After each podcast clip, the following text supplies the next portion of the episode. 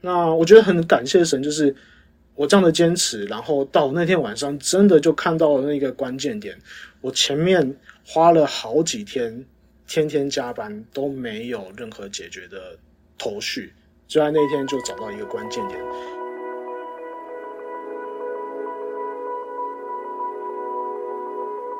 Hello，各位听众朋友，大家好，欢迎收听今天的质感生活。今天要跟我们分享工作质感的是一位软体研发工程师，我们欢迎 Skyler。哎，各位听众大家好，我我是 Skyler，那我目前是一位软体研发工程师。好，我相信听众朋友可能都对软体研发工程师很陌生，我们等一下来细聊。我们要先请 Skyler 跟我们啊、用三个词形容一下自己。嗯，我会认为自己是属于内敛，然后谨慎跟责任感这三个词来诠释自己。嗯，谨慎、内敛、责任感，好像通常这是别人给我们的回馈。那你自己怎么会有这样的感受？嗯，呃，有一部分我觉得也可能是自己对于自己的观察啦。那我是这样的感觉，就是说我其实是不是那么善于跟人家打交道。然后另外就是说，呃，比如说别人跟我寻求了帮助，那我自己也会先评估说这样子行不行？如果我觉得我做不到，那我就不答应人家。会这样是因为我觉得我答应了，那我也要尽力的去满足，然后也要去达成对方的需求。所以综合这几个要素，我会认为我自己是属于呃刚刚的三个方面的人。好，那可以让我们知道一下，大学的时候你是念什么的呢？而我大学四年都是念资讯工程，那毕业之后也有继续念研究所深造啊，都是念资工，都是念职工。因为我完全不是念这类的，所以是我不太了解资工、资管，很常听到，但差异在哪里啊？呃，资工跟资管其实两个有相似的点，也有不相似的点。那资工其实着重在于电子产品的软硬体开发，然后我们会比较专注于呃使用程式语言的方面，所以我们的方向其实是比较小也比较精确的。那资讯管理的话，除了我刚刚讲到的一些资讯背景之外，那它还有加入一些呃可能一些专案的规划，然后以及企业的管理的能力，所以我会认为，呃，资管其实是比较跨领域的人才。那因为他也有就是部分的资讯背景，那他就可以做实际的开发人员跟管理阶层之间的沟通桥梁。所以这样听起来，资工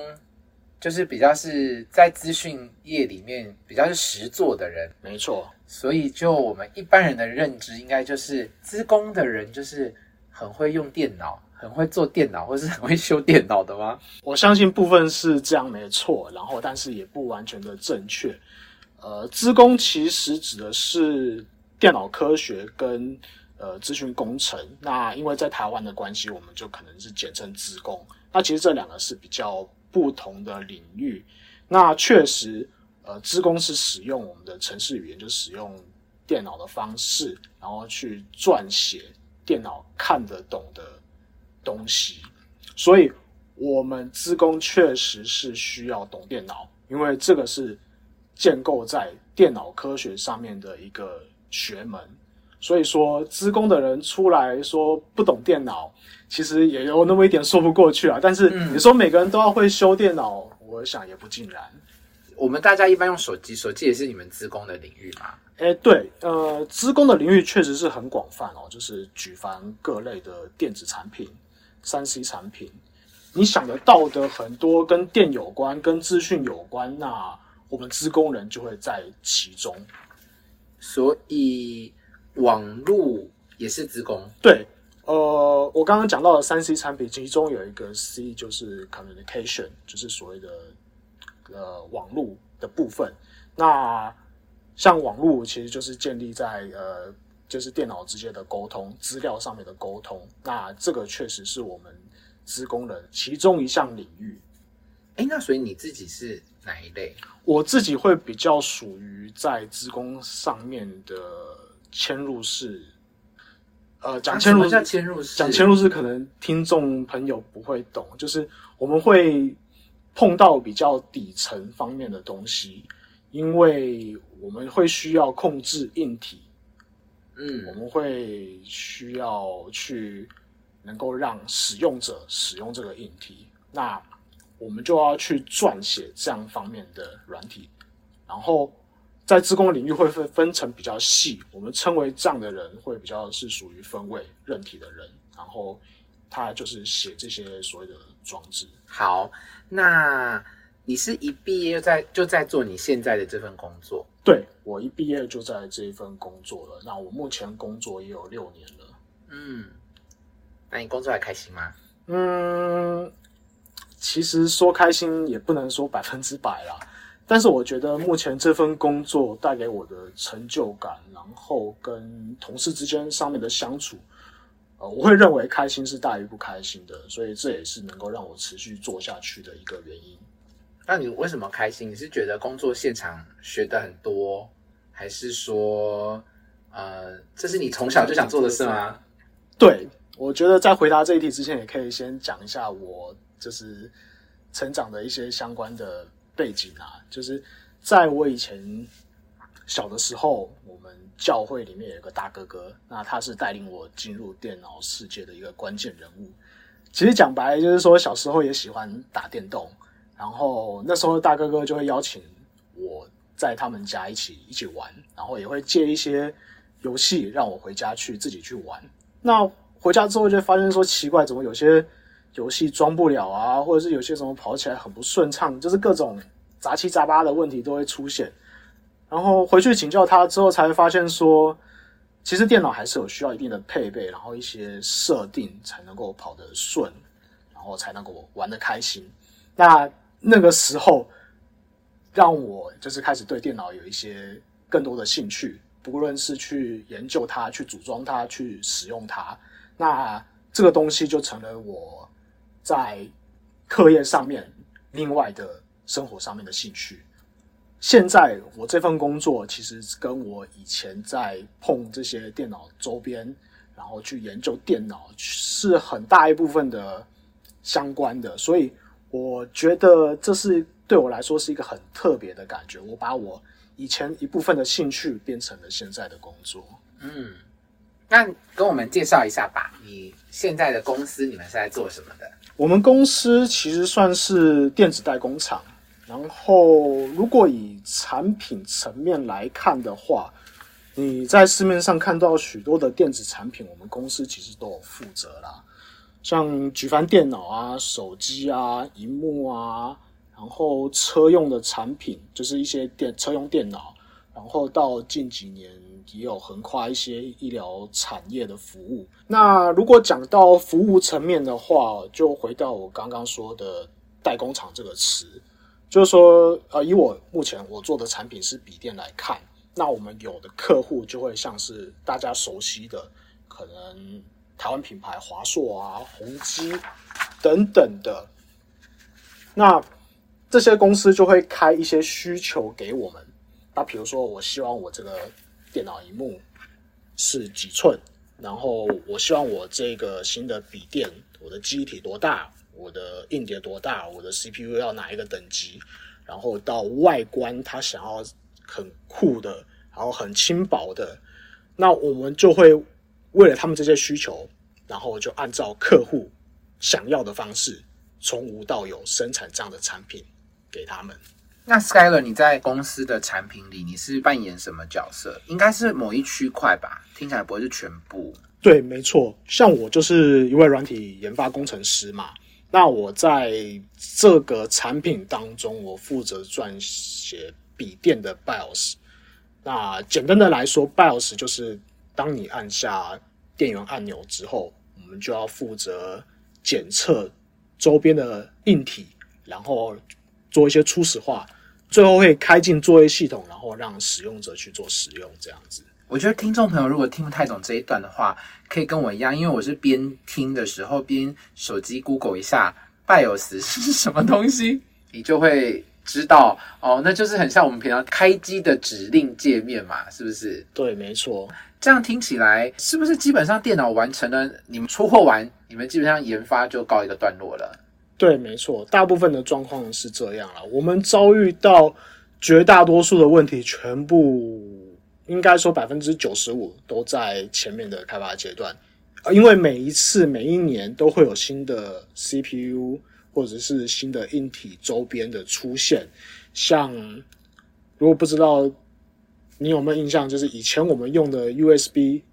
应该说以前我们用的滑鼠是那种圆形的接头，到现在基本上你市面上都是 USB 的滑鼠。那像这样的硬体的转变，就是我们在研发当中的一个所要做的事情。我们需要把这样的新的硬体界面套到我们的新产品上面。那这样的东西就是我们开发上面所遇到比较呃，会是一些挑战啊。因为新的东西，大家可能一来不熟，二来会有一些什么状况不知道，然后我们需要做一些验证，所以我们在产品开发上面花最多的心力，就是在新的产品这中间。你说它其实硬体有改变的时候，你们软体就要配合。对，因因为我刚刚听起来滑鼠的那个算是以前接滑鼠的一个硬体方式，然后后来跳跃成别的方式，对你们就要跟着进，就是在软体的里面去修改，让它可以在开机之后 connect 上可以运作嘛。是的，没错。OK，好你刚刚在问那个知不知道滑鼠的的过程的时候，我就想说，好不想承认我经历过，因为说不定听众朋友有一些人从开始使用电脑，搞不好都没在用 USB 的滑鼠了吧，对，可能都蓝牙了。有有可能。各位听众朋友，如果你知道我们刚刚在说什么滑鼠要圆圆的头啊，然后 USB 啊，然后蓝牙的，就是就是很开心，你跟我们是差不多年龄层的人，如果没有听懂就算了。好，好，所以听起来就是嗯，挑战常会在如果客户真的是硬体上有一些调整的时候，你们就要全力配合去改变嘛。对，没错。这样子的话，会不会说，如果客户端产品一有新规格，你们会觉得很烦呢？可以不要吗？呃，多少会这样啦，但是其实这个产业就是这样子，每一年都有推陈出新的产品出现，我们才有办法拿到这些新产品，然后对我们的生活有更有更方便、更便利。所以当然会觉得很烦，那一部分也会觉得说，其实产品这样子不断的变，那我们自己也要试着去跟上这样的脚步，然后不至于被就是历史的洪流给淘汰掉这样子。所以你们公司有做很多种产品，但你基本上都是在笔电的这个部门，对不对对，没错。？OK，好，哎，那其实手机也是有 BIOS 这个这种界面嘛，是不是？嗯，手机也有 BIOS 啦，就是只不过应该是这么说，手机我们可能不称为 BIOS，它比较称为另外一个名词，但是这样的概念是通用的。对哦，好，那也想呃，请 Skyler 可以跟我们分享看看，呃，你自己在这么这几年的工作经验中，有没有遇到觉得很重大的压力或是挫折呢？我认为我们最主要的压力其实是来自于时间上面的压力啊，还有一些新产品会有一些不稳定的状况，哇，我们需要一一的解除，然后一一的排除它。那另外新产品当然有一些新的功能，我要去设计跟实现，所以我觉得这个会是这一行的挑战。那有一个让我印象非常深刻的挫折跟压力是，我们在教会当中七八月会有所谓的暑期宣教。简单的来说，就是那一段时间我们会去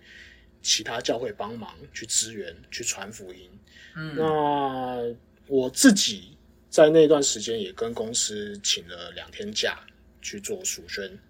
那结束之后才回到工作岗位一两天，一个卡住工厂生产的问题就直接爆开来了。那个严重程度是，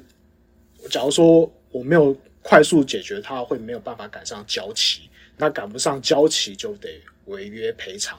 那这个事情就非常大条了。嗯，那在当中，我加班了几天，其实也没有什么突破性的进展啊，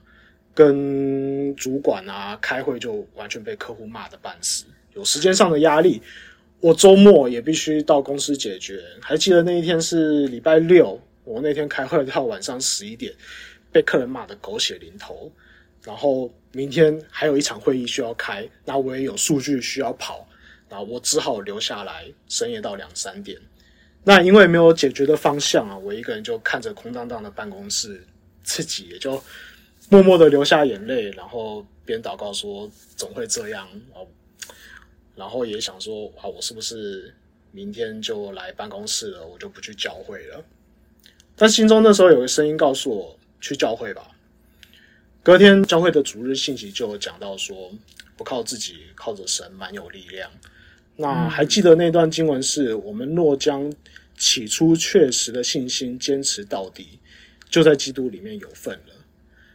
听到这一段的时候，对我来说是一个极大的安慰。我真的是边听边默默的流泪，因为其实我当初就是相信神能解决我生命中各种难题，才真的踏入到教会里面。嗯，对。那那天晚呃那天早上结束之后，我就继续回到公司弄到晚上。那我觉得很感谢神，就是我这样的坚持，然后到那天晚上真的就看到了那个关键点。我前面花了好几天，天天加班都没有任何解决的头绪，就在那天就找到一个关键点。虽然啊后面还是花了不少时间，但是我认为。因为找到了那个关键点，我们才有继续往后面突破的空间出来。那这个问题，其实我觉得是在我工作与信仰上面彻底改变的心态的一个事件。嗯，因为我真的认知到，说自己其实有很多问题，实在是我没有办法解决的，真的会走不下去，然后也不知道该怎么办。但是靠着神，他能够给我力量，他能够帮助我。其实这个我觉得也不是说啊问题就全部摆烂交给神啊，而是说他会给我们力量以及帮助，能够让我能够继续的解决问题，继续的走下去。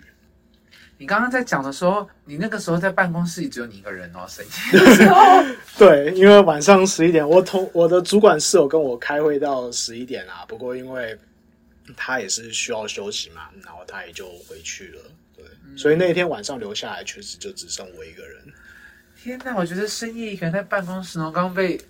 客户 泡完之后，默默落泪，真的是不容易。对，因为只有一个我一个人，所以我才敢在办公室落泪。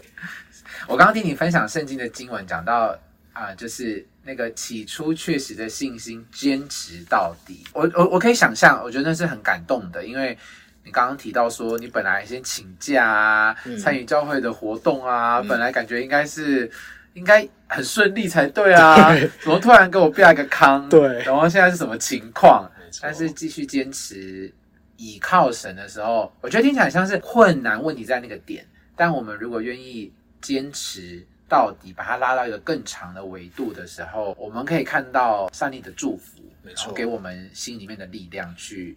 迎接这个挑战，没错。那你其他同事如果遇到这样的事会崩溃吗？是不是其实很常加班啊？你们？嗯，我觉得加班时时是不太可能避免啊。然后，因为一来说这个行业人力多少有些吃紧，然后二来 BIOS 工程师需要独当一面的养成，要花不少的时间，因为我们知道的东西太广太杂了。但是熬过来，确实是可以成为产业上面不可或缺的人。那我自己其实也是想说，趁着自己年轻，然后没有一些家庭因素，我可以多学学。因为做这一行，其实一部分也是我自己的兴趣，然后我也想在当中有有所成长。那回到加班的问题，其实我们工作，我们的案子是有一些固定的周期。也只有在产品生产的时候，需要一些待命跟及时及时解决。像刚刚我讲到的，就是因为产品生产了，我们需要及时解决问题，所以不得不这样子做。那重大问题当然也需要人去解决啦。但是我相信，这个在各行各业当中多少会有这样的状况发生。那我们案子结束之后，其实也是有很多休息时间、放松的时间，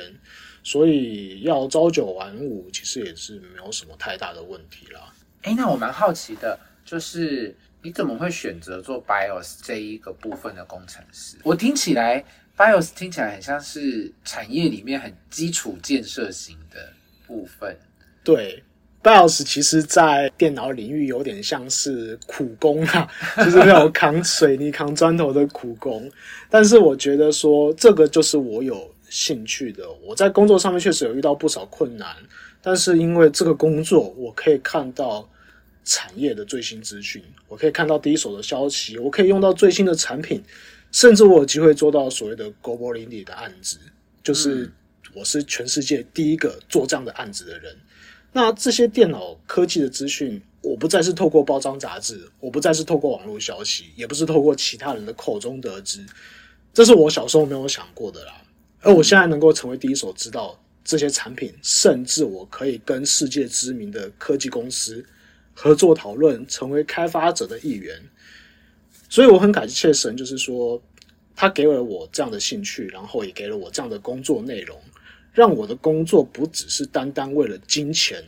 而去做，然后我在当中，我也可以感受到我的心态其实是很开心的，很开心做苦力。那我觉得有一个让我蛮有成就感的是，我在做 BIOS 这行业啊，就是因为是跟电脑有关的嘛。那有一个让我很印象深刻的是，我们教会的人有一次，他为了修一台笔电。他没有办法开机，然后呢，刚好也是我做过，然后也非常熟悉的产品。那他当初坏了，开不了机，因为过保的问题，回原厂维修，然后原厂跟他报价，修这个东西要 一万三，然后他也因此辗转找上我帮忙，看是不是有什么解决的方式。那我自己一看之，诶，这个就是我曾经遇过的问题，然后我就用我工作上面的一些经验，一些特殊手法。就把它修复了，然后完完好无缺的送回那个主人身上，所以我觉得这个是让我非常兴奋的一件事情，就是我竟然可以用我工作上面的